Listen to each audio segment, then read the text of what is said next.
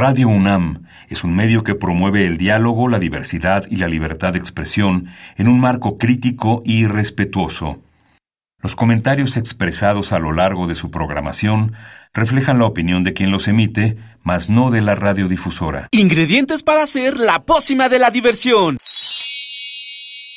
Ancas de rana intrépida. Ratones de laboratorio. Plumas de pollo creativo.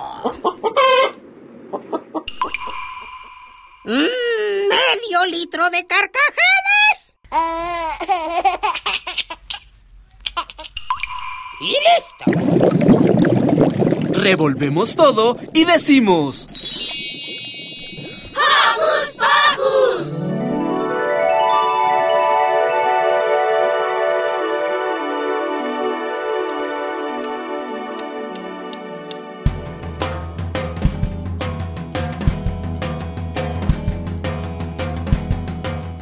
Bienvenidos queridos Joco Escuchas a un sábado más de este su programa de confianza para los peques y no tan peques. Yo soy Silvia y estoy muy contenta de que nos acompañen una semana más. Los recibo con un beso sonoro. Y antes que nada queremos mandarles saluditos a los Joco conductores, al equipo de producción, Car, Ale, Pablo y Daniel, y por supuesto no puede faltar el abrazo cariñoso para Santi y Alex. Y bueno, ahora sí, vámonos con los titulares porque hoy en Hocus Pocus iniciaremos con una entrevista acerca de la propuesta infantil que tiene el Museo Universitario de Arte Contemporáneo de la UNAM. Además, Car nos trae una nota para invitarnos a la Semana de la Educación Financiera que ofrecerá el Museo Interactivo de Economía. También Ricky tuvo la oportunidad de conversar con Israel Zamora, que nos habla sobre su trabajo como senador. Y para terminar, Diego Emilio en Hocus Pocus por Europa habla con Ángel Alonso de la bioética y su entorno europeo. Como ven, va a estar genial. Y claro, no puede faltar la buena musiquita para rockear juntos, así que acompáñenos que ya inició Hocus Pocus.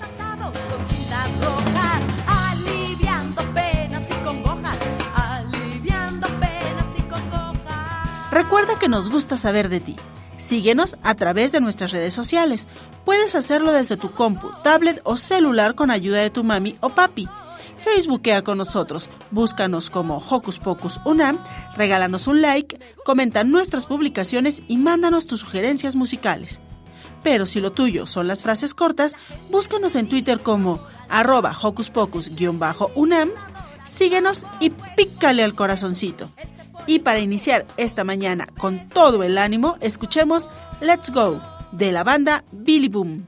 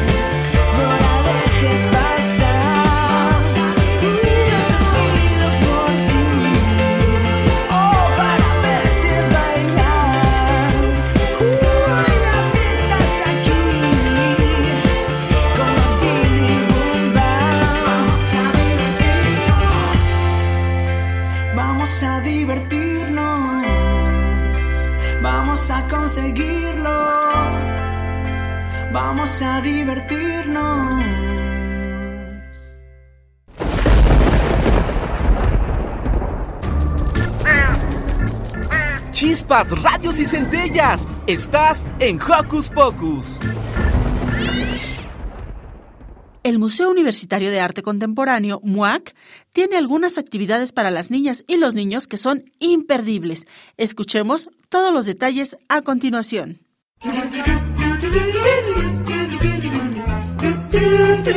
¿Listo micrófono? ¡Yeah! ¿Listo invitado? ¡Yeah! ¿Listas las preguntas? ¡Yeah! Tres, dos, al aire. Ahora va la entrevista.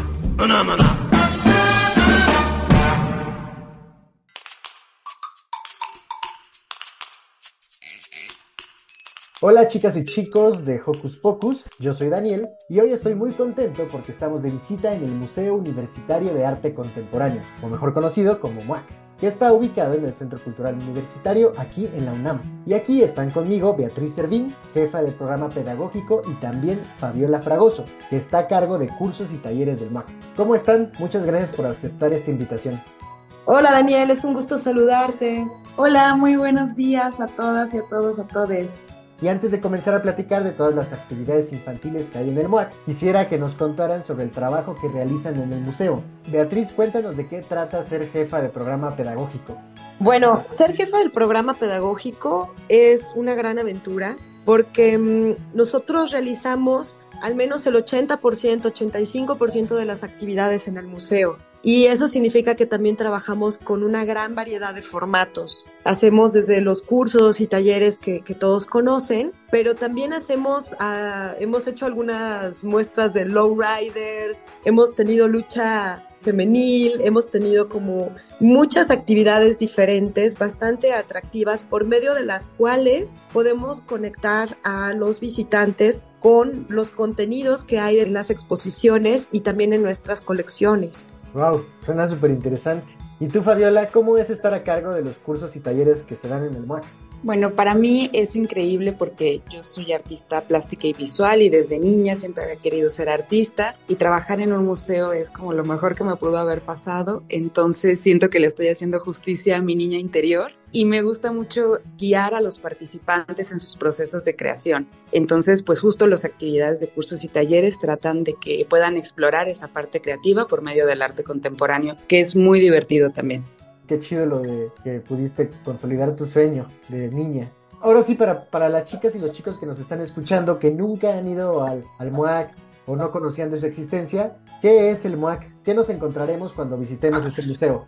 Bueno, el MUAC es el Museo Universitario Arte Contemporáneo. Además, este año cumple 15, sus 15 años. Entonces estaremos de fiesta durante todo 2023. Como museo universitario, lo que sucede es que es un museo muy particular porque hacemos investigación y también es un museo muy vivo, muy reflexivo y también con una gran apertura a una gran variedad de temas. Nos interesa llegar a un público súper, súper diverso, entre ellos obviamente las infancias y pues eso es de lo que les venimos a contar un poquito el día de hoy. Y para ustedes, ¿Qué es el arte contemporáneo? ¿Cómo lo explicarían? Nos preguntamos mucho, mucho sobre qué es el arte contemporáneo y nos hemos dado cuenta que a veces esa definición es algo muy complejo de explicar y más bien nos gusta cambiar la pregunta, decir, ¿para qué el arte contemporáneo? Entonces, el arte contemporáneo tiene el uso del cuerpo, tiene el uso de lo efímero, lo temporal, y nos da posibilidades de extender otras prácticas artísticas como la pintura, el dibujo e incluso la investigación, como decía Betty. Entonces, como una investigación puede volverse artística. ¿Y para qué nos sirve esto? Para volvernos seres más críticos y creativos y poder comprender que el arte está en todos lados, está en el cotidiano. Entonces, aquí hay muchas preguntas sobre, ay, pero ¿por qué eso es arte? Y cuando las ponemos a reflexionar en el museo nos damos cuenta que nuestra propia vida tiene muchas actividades que pasarían desapercibidas, pero cuando los ponemos en el ente del arte nos damos cuenta de muchas otras cosas que no habíamos visto. Entonces, aquí en el museo exploramos todos esos conceptos y las exposiciones que van a ver van a ser muy interesantes porque justo pensando en lo temporal, las exposiciones del MOAC no se repiten. Entonces, una vez que vengan a verlas, es una experiencia muy única. Sí, claro, son exposiciones que son súper variadas y esto que me gusta mucho que, que digan que el arte es como muy corpóreo, ¿saben? Como que también hay, hay una especie como de no solamente reflexión del público que ve a las obras de arte, sino que también a veces integran mucho a las personas que van y visitan el museo. Y eso está bien padre. Y creo que eso también interesa mucho a niñas y niños. Así es, justo al inicio del museo el eslogan era el MUAC te va a dejar con el ojo cuadrado. Y la verdad es que eso sigue sucediendo porque impactamos en, en, las vidas de nuestros participantes y bueno, nosotras estamos más que reflejadas en lo que realizamos en el museo. Sí, esa fue una, una muy buena campaña. Y, y, bueno, yo, yo quisiera añadir a lo que dijo Fadi, que también el arte nos brinda o nos, nos abre la puerta a todo un mundo de herramientas y recursos a través de los cuales nos podemos conectar con la vida, con cosas que nos preocupan, con cosas que consideramos que deben de ser cambiadas o en las que pe pensamos que podemos dejar nuestra huellita, ¿no? Entonces, eso creo que es una nueva también, una nueva ventana, una nueva puerta hacia otras posibilidades de cómo podemos interpretar el mundo y cómo podemos también movernos en él. Y por eso es importante acercar a las niñas, a los niños y a los jóvenes al arte, ¿no? Claro, porque al final de cuentas también son herramientas para la vida, ¿no? O sea, cómo nosotros podemos sentirnos cómodos dentro de nuestra propia piel, cómo nosotros podemos hacer una lectura de todo lo que hay a nuestro alrededor. Y ahora quisiera que nos contaran de este programa infantil que sucede en el MUAC. Pues claro, mira, te vamos a contar sobre MUAC Niñix, que en realidad el MUAC siempre ha tenido una preocupación por generar actividades tanto para niñas y niños como para familias, pero estamos agrupando muchos de estos esfuerzos bajo un programa que se consolida durante 2023, que justamente se llama MUAC Niñix, que va dirigido específicamente a las infancias para poder involucrarlos en los lenguajes propios del arte contemporáneo y propiciar una participación activa de estas niñas y niños dentro del museo. Esto principalmente a través de un, un consejo que tendremos funcionando durante todo este año y esperamos que ya en, adelante, donde podremos escuchar cuáles son sus intereses, qué les gustaría vivir dentro del museo, cómo les gustaría también a ellos dejar su, su huella dentro del museo. Sí, porque es importante también escuchar a niñas y niños, porque seguramente tienen una visión totalmente diferente a la de los adultos. Claro, y, la verdad es que pocas veces damos los espacios para escucharles y para dar el peso que tiene su palabra, ¿no? O sea, todas sus ideas son eh, muy importantes, creo que pueden construir también nuestras propuestas y hacerlas mejores y más, más significativas y contundentes. Actualmente se está exponiendo la obra del artista belga Francis Alice, en donde muestra las distintas formas de juego de niñas y niños de otros países. Cuéntenos de esta exposición. Claro que sí, pues la exposición cuenta de 34 videos que se presentan en las salas y es un espacio increíble porque es completamente oscuro y tiene los videos y los audios de las niñas y los niños que juegan alrededor del mundo y nos muestran cómo se siguen haciendo estos juegos en el espacio urbano a pesar de algunas condiciones de, precariedad, marginalidad o guerra y cómo las costumbres de esas niñas y niños siguen prevaleciendo por medio del juego. Entonces, estos videos nos inspiran muchísimo para pensar sobre cuáles son los derechos de las infancias a nivel global, pensar en cómo se hacen estas convivencias. Entonces, nosotras en el taller de fin de semana nos inspiramos en estos videos, pero también le damos un giro hacia la imaginación porque a las niñas y a los niños les encanta jugar y reimaginar. Entonces, pensamos que nuestro espacio del Ágora, que es donde se realiza el taller, es un tablero gigante para jugar algunos de los juegos de la exposición. Uno de los seis planetas que teníamos para jugar los utilizamos para hacer las sillas musicales, el juego del lobo y el cordero, juegos con las manos, y allí mismo vamos conociendo las historias que hay detrás de estos juegos. Entonces es un, es un taller para toda la familia, eh, nos interesa mucho que sea intergeneracional, así que pueden invitar a sus abuelitos, a sus primas, a sus tíos más grandes, y son los sábados y domingos en tres horarios diferentes, a las 11 de la mañana, 12 y media y 2 y media de la tarde bueno, queremos recalcar algo que justo es un taller intergeneracional porque nos interesa también que, los, que las abuelitas, los abuelitos puedan compartir con otras generaciones cómo jugaban ellos, ¿no? E ir viendo cómo se ha ido transformando también estos juegos en las diferentes generaciones. Sí, está padre porque, no sé, me pongo a pensar que tal vez hay niñas niños que no juegan de la misma manera que los adultos y de los adultos mayores. Y está cool también pensar que hay juegos aquí en México que no son iguales que en Latinoamérica o en otros continentes. Y eso está bonito. Sí, y, yo creo que algo muy importante de, de, este taller es, bueno, recalcar el derecho al juego de las infancias. Sea, el juego como un derecho fundamental y porque nos permite también poder procesar todo lo que sucede en la vida y además es un momento en donde las niñas y los niños pueden negociar las reglas. Entonces ellos mismos establecen también su, su dinámica, ¿no? y de esta reapropiación del escenario y también de, pues después de la parte de la pandemia, de la contingencia, es bien difícil que niñas y niños vayan a la calle y empiecen a inventar sus propios juegos. Exacto. Me gusta mucho que la propuesta del MOAC sea desde un museo empezar a generar este tipo de juegos. Pero también me gustaría que me contaran acerca del Kit Takeover. ¿De qué se trata esta actividad? Bueno, esta es una actividad que estamos trabajando junto a UNICEF. Es una toma simbólica de ciertos espacios que normalmente están regidos por adultos, ¿no? Y en este caso, eh, los niños van a tomar el programa de mediación del Museo Universitario Arte Contemporáneo. Vamos a tener durante ese día algunos recorridos, vamos a tener algunos talleres, algunas actividades en donde las niñas y los niños tienen la batuta. Ellos van a activar algunas de las piezas de la colección y también la parte de los talleres, justamente.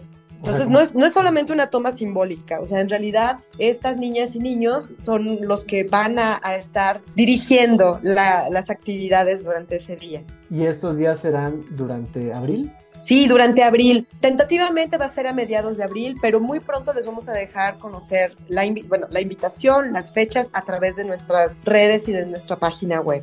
Muy bien, entonces para estar atentas y atentos de las redes sociales, de la página web. Y también me gustaría que me platicaran acerca de las actividades infantiles que hay todos los viernes en el MAC, porque pues después de las actividades escolares pues está divertido ir a un museo y empezar a generar otro tipo de ambientes con el público infantil y que no sea como tan escolarizado.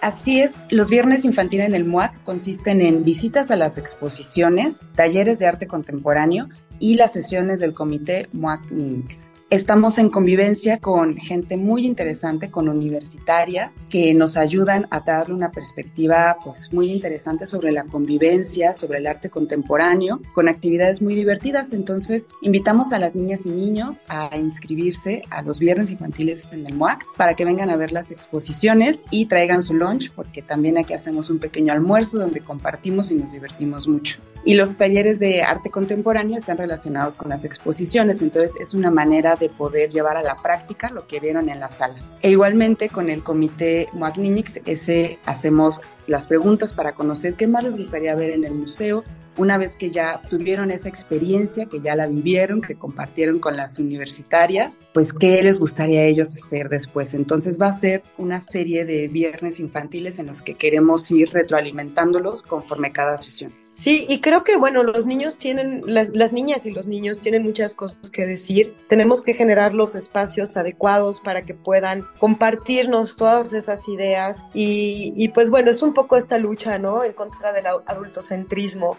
y de pensar que somos las únicas voces válidas. Entonces, creo que es muy relevante abrir estos espacios, que, que las niñas, los niños se acostumbren a compartir sus ideas, y a tener convicciones. Creo que eso es, es, algo que necesitamos en estos tiempos que estamos viviendo. Y para completar un poco la información de las inscripciones, son los, los viernes y el horario es de 10 de la mañana a 2 de la tarde. Tenemos descuentos para la comunidad UNAM y toda la información las podemos brindar por nuestros contactos. Y por favor, si nos pudieran dar esos contactos, redes sociales, página web u otros medios digitales para saber todo lo necesario para participar en estas actividades infantiles del MOAC? Claro que sí, nuestro correo es cursos y talleres moac.unam.mx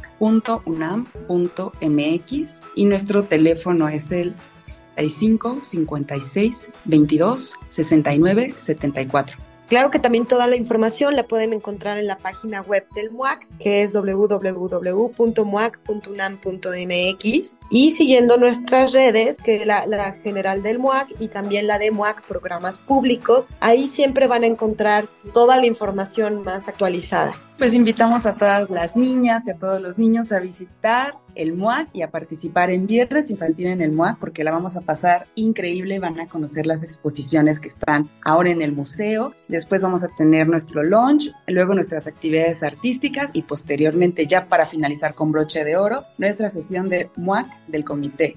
Y también que los esperamos en el Kids Takeover. Va a ser un día muy divertido y para nosotros es muy importante que vengan, que compartan todas esas ideas con nosotros, que tengan una experiencia en el museo y que nos puedan decir también qué cosas los motivó más, en qué espacios se sintieron más contentos, más animados, qué es lo que piensan del arte contemporáneo, cómo podemos hacer también para que se interesen más al respecto. Y pues aquí los esperamos, estamos muy contentas de poder estar en este espacio y, y poderles hacer llegar toda esta información.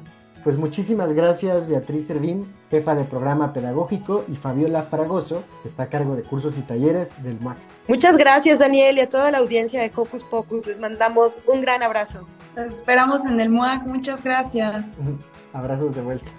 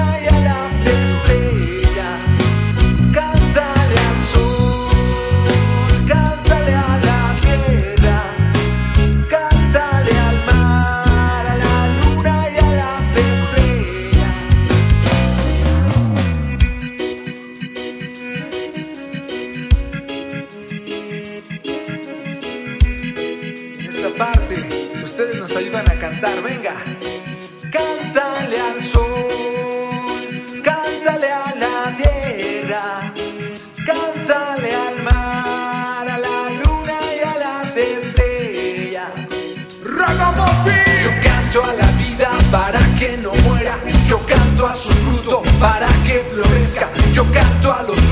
gusta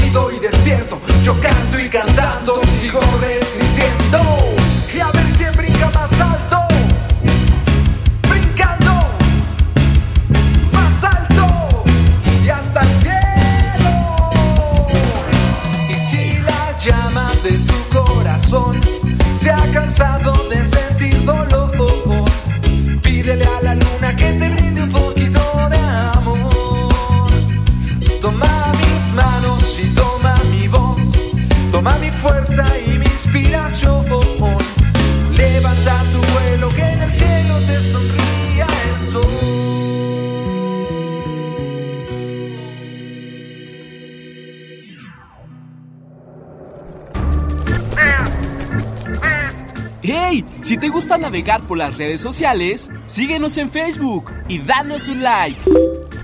Encuéntranos como Hocus Pocus Unam. La educación financiera es algo más que necesario, vital. y entre más pequeños empiecen a conocer el manejo del dinero, las niñas y niños de hoy estarán mejor preparados para su futuro. Por ello, el MIDE tendrá una semana dedicada a esta valiosa herramienta. Conozcamos los pormenores de esta actividad en la siguiente nota. Este pasado 14 de marzo se llevó a cabo la conferencia de prensa de la Semana de Educación Financiera que tendrá lugar en el Museo Interactivo de Economía de la UNAM. El director de educación de este recinto, Carlos Cruz Florencia, comentó cuándo se llevará a cabo este festival. La edición 2023 del Global Money Week, un evento internacional que ocurrirá en el MIDE del 21 al 31 de marzo. Esta es una iniciativa global impulsada por la Red Internacional de Educación Financiera que pertenece a la OECD y ha sido creada con la finalidad de motivar a los niños, a las niñas, a los adolescentes, a los jóvenes a conocer la importancia de la educación financiera en sus vidas. A lo largo de estos días de actividades vamos a ofrecer una gran cantidad de recursos y experiencias educativas que intentan que justo los más jóvenes, los niños y los jóvenes, desarrollen habilidades y adquieran conocimientos vinculados a la economía y las finanzas para impactar, para mejorar su vida. Este es en realidad el, la edición número 11 ya del Global Money Week. Y en las 10 ediciones pasadas creo que es muy importante hacer énfasis en que han participado alrededor del mundo 176 países. Y entre ellos, desde luego, México, y esos 176 países hemos logrado impactar a más de 56 millones de niños y jóvenes alrededor del mundo. Es decir, más de 56 millones de niños y jóvenes han participado en nuestras actividades de educación económica y financiera. Más adelante apuntó la importancia que tiene para niñas, niños y adolescentes conocer acerca del manejo del dinero.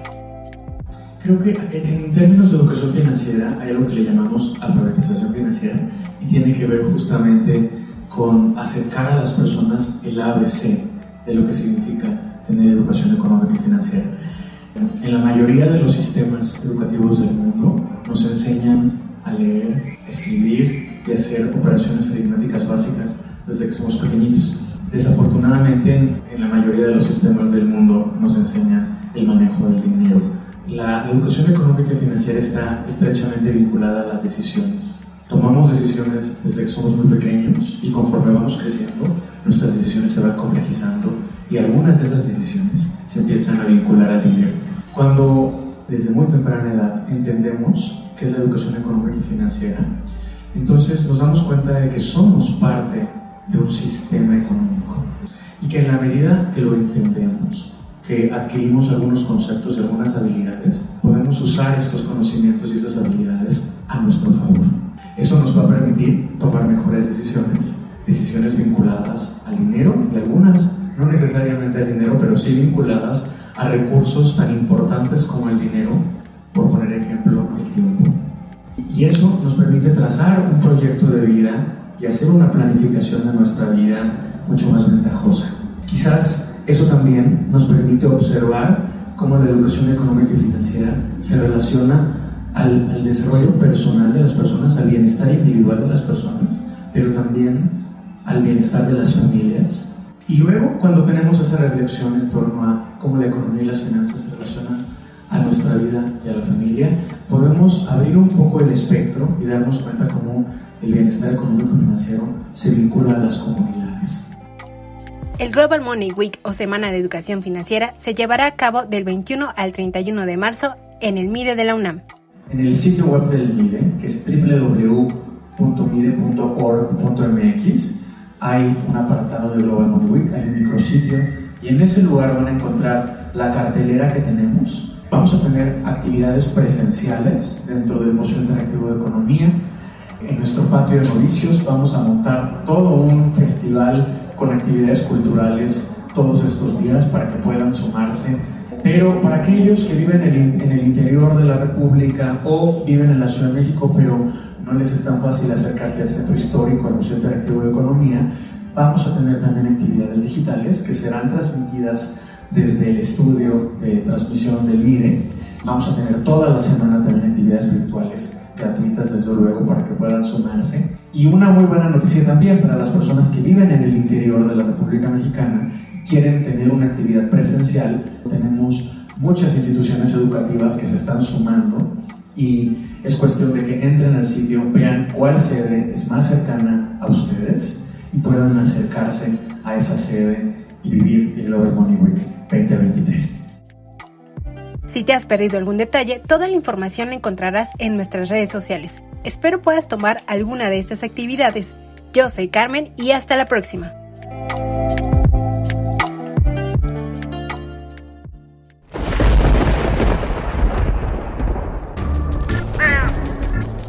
Chispas, radios y centellas. Estás en Hocus Pocus.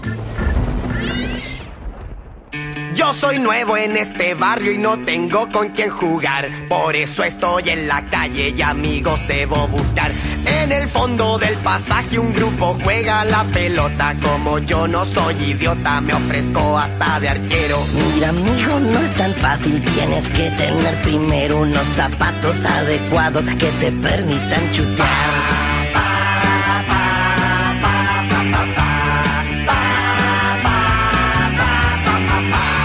Soy muy optimista y nunca me doy por vencido. Unos zapatos viejos sirven si los pinto con estilo. Al rato vuelvo al pasaje, pero grande es mi sorpresa. Ya no es fútbol lo que juegan, sino que tenis de mesa. Oye, amigo, lo sentimos. Echarte no es la intención, pero hay que tener paleta si quieres jugar ping-pong.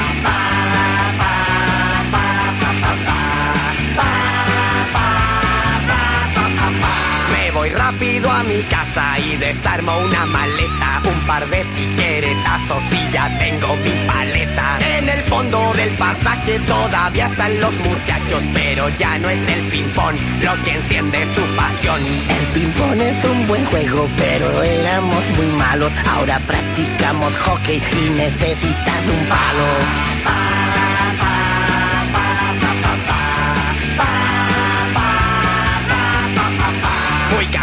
Llego a casa y agarro una sucia escoba. Con una mano de gato me queda un palo a la moda. Cuando regreso al pasaje el hockey ya es un recuerdo. Ahora este grupo de enfermos se dedica a leer. Decidimos explorar nuestro lado intelectual. Si te quieres integrar un libro debes portar. Aburrido del desprecio decidí hablarles en serio solo quiero ser tu amigo y me faltan el respeto yo no soy un bicho raro, solo soy nuevo en el barrio. Si molesta mi presencia, dígalo luego y adiós. Al contrario, buen amigo, has sido muy perseverante y de ahora en adelante eres miembro de este club. Siempre vamos a la búsqueda de nuevas emociones, nunca hacemos algo que no nos parezca original. Es la regla primordial que nos mantiene con vida y ahora que eres de los nuestros nunca más te aburrirás.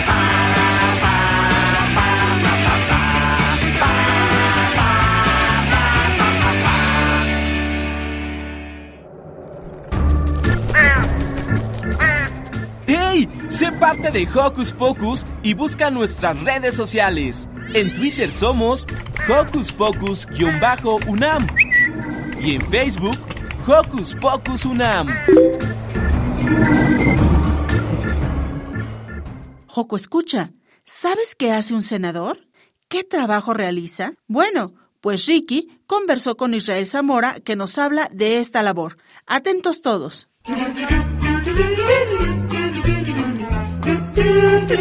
¿Listo micrófono? ¡Yeah! ¿Listo invitado? ¡Yeah! ¿Listas las preguntas? ¡Yeah! Tres, dos, al aire. Ahora va la entrevista.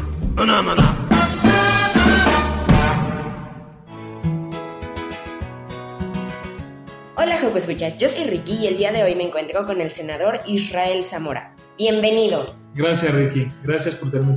Muchas gracias a usted por estar aquí. Bueno, para comenzar, ¿qué es y qué hace un senador? Mira, un senador forma parte del poder legislativo en nuestro país. Recordemos que en nuestro estado, como tal, en nuestra nación, hay un solo poder que radica en todas las personas. Todos los mexicanos tenemos una millonésima parte del poder soberano, que es el poder que está sobre todo. Todo ese poder necesita órganos para ejecutarse, así como nuestra cabeza, eh, nuestro cuerpo tiene órganos para desempeñar sus funciones, nuestro país tiene ese poder que es soberano que se ejecuta a través de tres órganos. Uno de ellos es el ejecutivo, el otro es el judicial y en el que yo formo parte como senador es el poder legislativo, que es un solo poder. Hay quienes dicen que son tres poderes, pero no, es un solo poder que se ejecuta a través de tres órganos. Como senadores, ¿qué hacemos? creamos las leyes en nuestro país a nivel federal y llevamos la representación de las entidades federativas de cada uno de los 32 estados. En términos generales, un senador hace leyes para que todos los ciudadanos podamos tener una mejor calidad de vida, para que la convivencia entre cada uno de nosotros cada vez sea mejor, que respetemos más al de al lado, aunque haya grandes diferencias a veces, pero todos tenemos una cuestión en común todos queremos una mejor vida para nosotros y para nuestros seres queridos. Y como legisladores debemos de buscar leyes que permitan que las reglas del juego, digamos, de cada uno de nosotros y de todos los que están en México se lleven a cabo para un bien común. ¿Qué es una legislatura?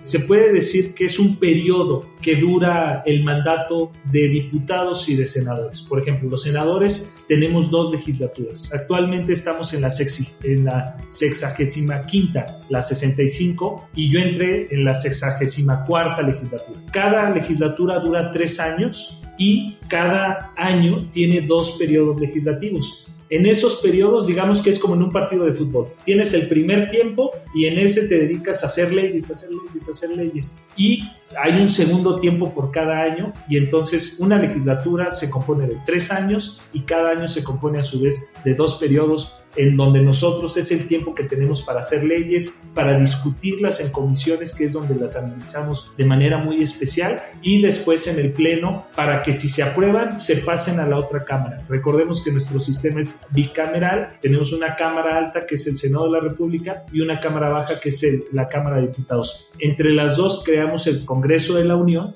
que forma el poder legislativo que te comento. ¿Cómo se puede ser un senador o senadora? Un senador, pues tienes que tener una edad mínima, pero en general lo que se busca es que cualquier persona pueda ser senador. Esa es la realidad. ¿Qué necesitas? El apoyo de las personas. ¿Y cómo te ganas el apoyo de las personas? Pues trabajando por ellas, trabajando por su bienestar. Es la manera en que tú obtendrás votos para poder ser senador. Yo siempre he creído que para ser senador o para ser eh, diputado, incluso para ser presidente, no necesariamente se necesita de estudios académicos o de tener una licenciatura o de tener una maestría o de tener un doctorado. Por supuesto que tenerla te facilita mucho y es el beneficio del país, pero exigirlo dejarías fuera a muchas personas que son muy valiosas para nuestro país que por alguna u otra circunstancia no pudieron acceder al estudio. Entonces, para ser senador he defendido siempre esa parte, ¿no? que no sea un requisito tener una licenciatura, un doctorado, una maestría. ¿Por qué son tan importantes las leyes y la constitución?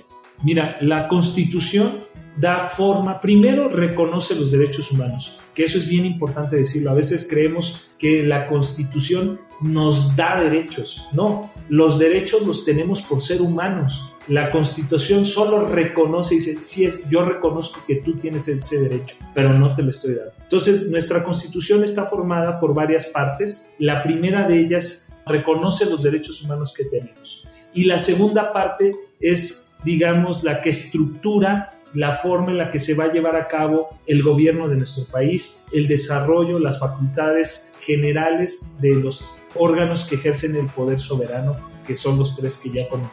Entonces, nuestra constitución es muy importante primero porque es la que nos da a conocer a todos cuáles son los derechos humanos reconocidos en nuestro país, desde los derechos de la, a la vida, que ese es uno de los principales derechos humanos, porque si no tenemos vida no podemos gozar de los demás, de la libertad, de la libertad de expresión, de la libertad de asociación, del derecho de petición para que le podamos pedir cosas a las autoridades y tengan la obligación las autoridades de respondernos, el de libre tránsito, que nos podamos trasladar en el país sin necesidad de una salvoconducto de, una, de un permiso que nos permitan para ir a, a este, Aguascalientes o si quiero ir a, a, Baja California no tenga la obligación de tenerlo, que no pueden privarme de mis derechos nada más de manera arbitraria, sino que tiene que haber un procedimiento, de que nadie me puede encarcelar por mi, expresar mi opinión, etcétera, por mi religión, etcétera. Entonces, esa primera parte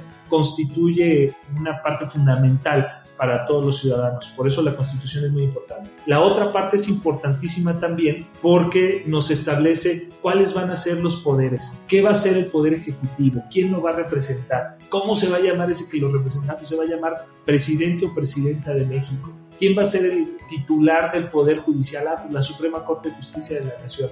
¿Y quién el Ejecutivo? ¿Y cómo van a trabajar y cómo se van a coordinar para lograr el objetivo principal que es que los ciudadanos, y no solo los ciudadanos, sino los que han hecho de México su hogar, siendo ellos extranjeros, puedan tener una vida digna en el territorio mexicano. Y las leyes básicamente son las cosas más específicas, ¿no? Como imagínate si todas las artículos o todas las reglas del juego las pusiéramos en la Constitución, tendríamos una Constitución de miles de hojas. Entonces, la Constitución debe ser es muy general y como quedan vacíos que dirías, oye, pues tú dices que el Ejecutivo tiene que hacer esto, pero ¿dónde vienen las funciones de, por ejemplo, la Secretaría del Trabajo? Pues muchas de esas facultades que son otorgadas a los poderes que te he mencionado, se ejecutan ya a través de las leyes que reglamentan la parte de la Constitución. Entonces hay una pirámide, este, los que somos abogados la, conocemos como la pirámide de, Kelsen, en donde nos dice que la,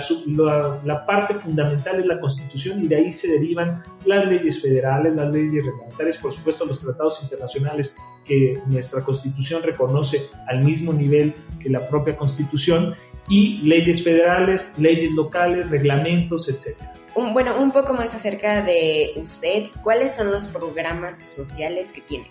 Tú hace ratito tú preguntaste qué hacía un senador. No solo hacemos leyes, creo yo que eh, hacer leyes, muchas veces podríamos ponernos a generar leyes ahorita con ChatGPT, imagínate la facilidad que habría para generar muchos artículos, ¿no? Pero si esos artículos, que son un texto, abstracto que solo está en una ley no se traducen o materializan en la mejora de la calidad de una persona, de la calidad de vida de una persona, es en vano ese trabajo. No importa que tengamos 40 mil artículos que digan que una persona tiene 40 mil derechos, si ninguno de, esos derechos se cumpliera. Entonces, como senadores, no solo debemos de generar las leyes, sino tenemos que hacer todo lo que esté en nuestras manos para que esas leyes que benefician a las personas se cumplan. Y derivado de eso yo establecí tres líneas de trabajo generales. La primera de ellas es una que llamo yo cerca de ti, en donde creo que mi trabajo como legislador y el trabajo de todas las autoridades debe de ser así. Ir a la casa de las personas para tocar su puerta y preguntarles qué necesitas, cómo te puedo ayudar. Porque en esta relación del ciudadano con las autoridades, sean senadores, diputados, presidente, ¿quién es el patrón? ¿Quién es el que manda? El que manda es los ciudadanos, no el presidente, no el senador Israel Zamora. Él no manda. Él está ahí para obedecer al pueblo de México. Otro programa que tenemos nosotros es, así como fuimos casa por casa preguntando qué necesidades tenían las personas o sus seres queridos, vimos que había empresarios entre cada casa había una tiendita o entre cada casa había una empresa, una fábrica y los empresarios tienen, así como las personas en lo particular tenemos necesidades para sobrevivir, también las empresas tienen necesidades que se deben de suplir para que puedan sobrevivir.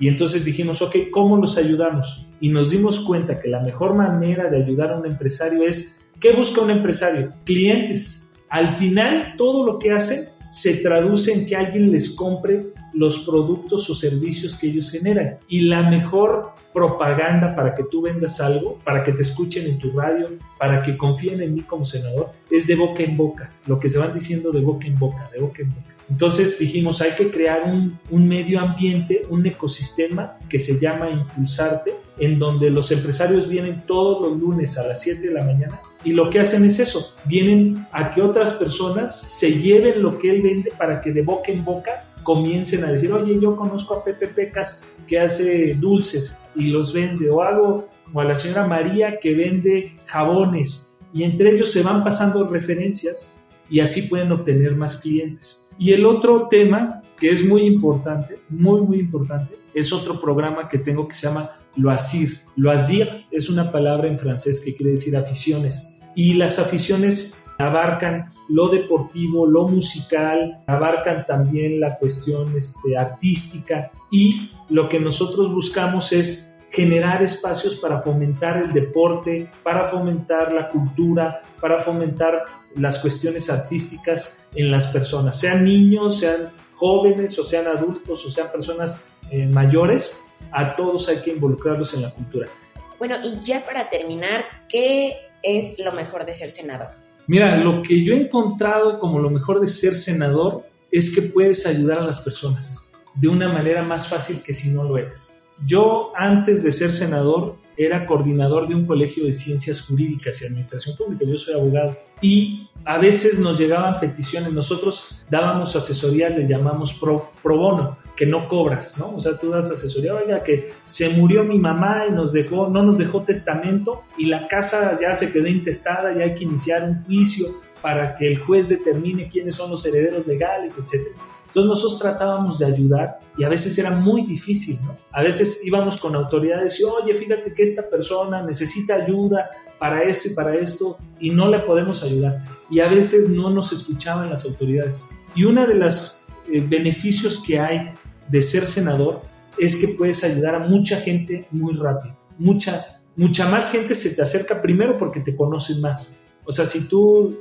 como senador, digamos, hay más personas que te están viendo y entonces más personas se te acercan a pedir ayuda. Entonces, si tú tienes los sistemas para poder canalizar eso, porque si no, imagínate, te, te mueres entre todos los papeles y peticiones que te llegan, ¿no? te ahogas. Pero si tienes los medios para conducir, así las canalizar esas peticiones es algo maravilloso. Hemos visto personas que han llegado con mucha necesidad, que han tenido accidentes, por ejemplo, de un niño en el Estado de México que se cayó de un segundo piso y cayó de cabeza y se le abrió, tuvo una fractura en el cráneo y por ahí tuvo exposición de su cerebro, etcétera, y lo llevaron al hospital, hicimos por ahí alguna gestión y se salvó ese, ese, ese niñito, aquí estuvo en la oficina, entonces, casos como ese, en el COVID tuvimos muchísimos, muchísimos casos que pudimos este, afortunadamente ayudar y eso te da una satisfacción que no te da ningún otro trabajo. Creo que eso es lo más maravilloso de ser senador, el poder ayudar a las personas. Y por supuesto sabemos que hay decisiones que se toman en el Senado que tienen un impacto no en una, no en dos personas, sino en millones de personas. El claro ejemplo pues está recientemente en lo de la se duplicó prácticamente eh, las vacaciones que se les dan a las personas cuando cumplen un año en sus trabajos. De 6 pasó a 12, a 12 días. Entonces, eso es algo que nosotros, la verdad, valoramos mucho. Se puede ayudar muchísimo a las personas y para mí no hay satisfacción más grande que esa de ser senador. Pues muchísimas gracias por la entrevista. Él es el senador Israel Zamora. Yo soy Ricky y nos despedimos. Adiós. Muchas gracias, Ricky.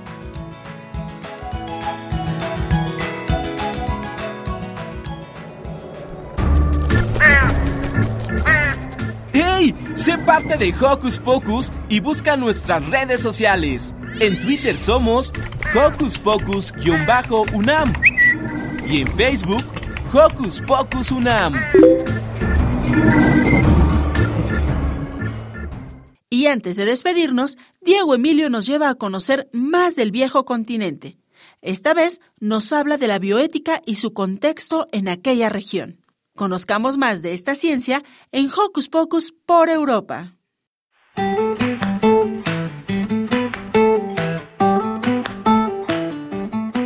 ¿Qué tal, Hocus Escuchas? Bienvenidos a otra emisión de Hocus Pocus por Europa.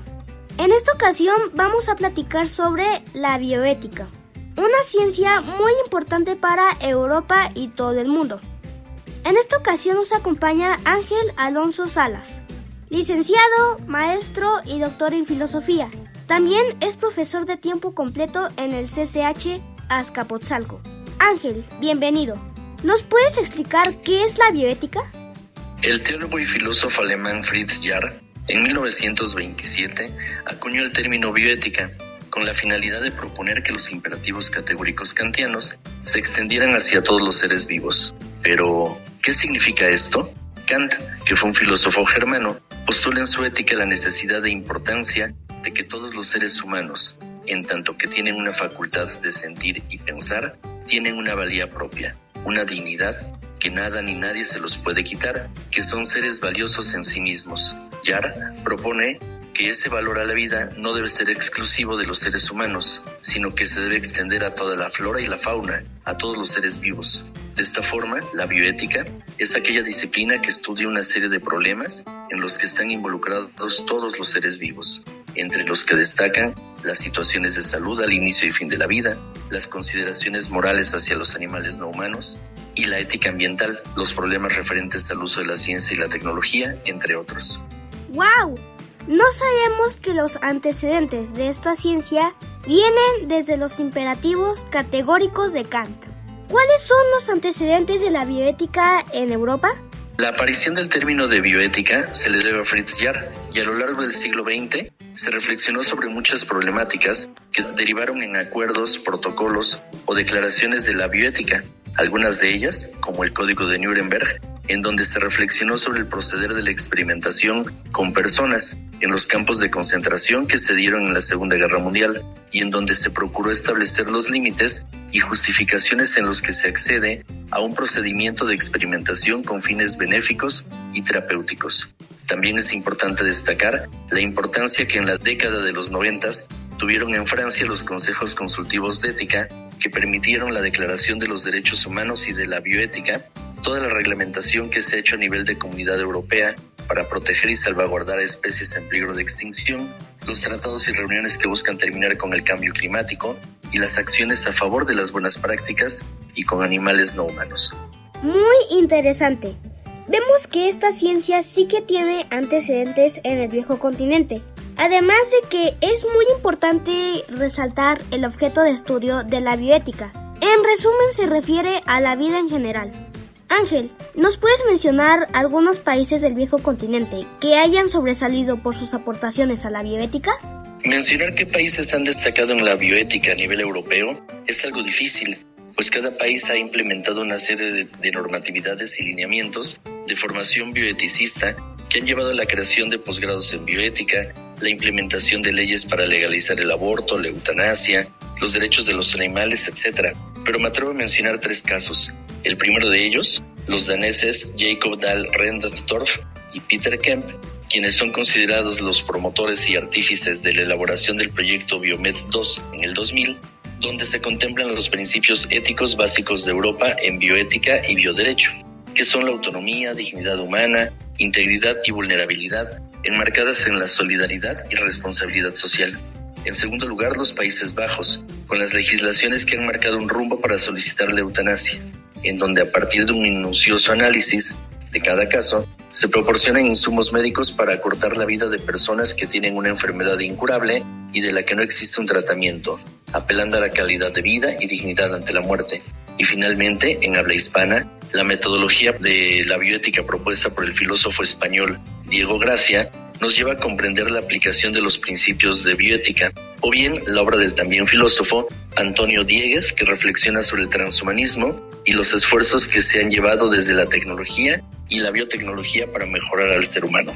Estamos muy impresionados por la presencia de esta ciencia en Europa, pero seguramente es conocida en todo el mundo.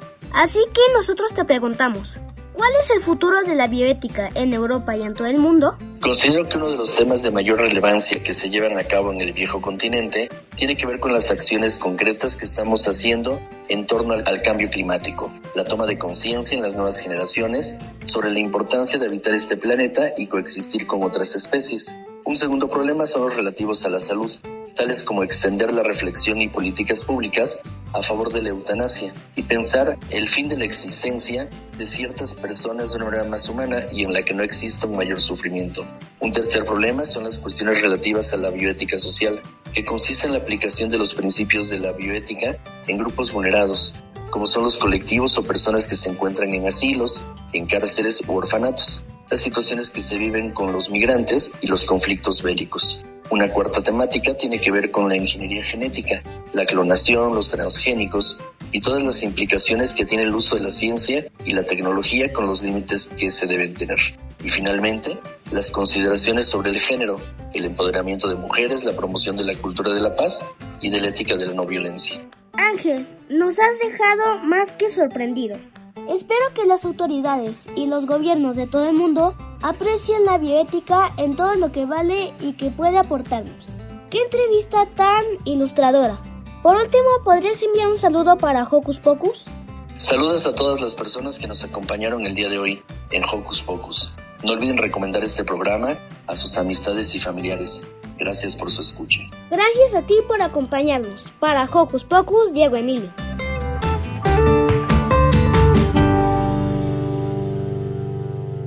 Y así termina la emisión de hoy.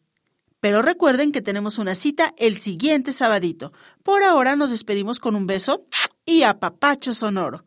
Que la pasen muy bien en compañía de su familia y que tengan un lindo fin de semana. ¡Chao! Radio UNAM presentó el espacio donde las niñas y los niños usan la magia de su imaginación.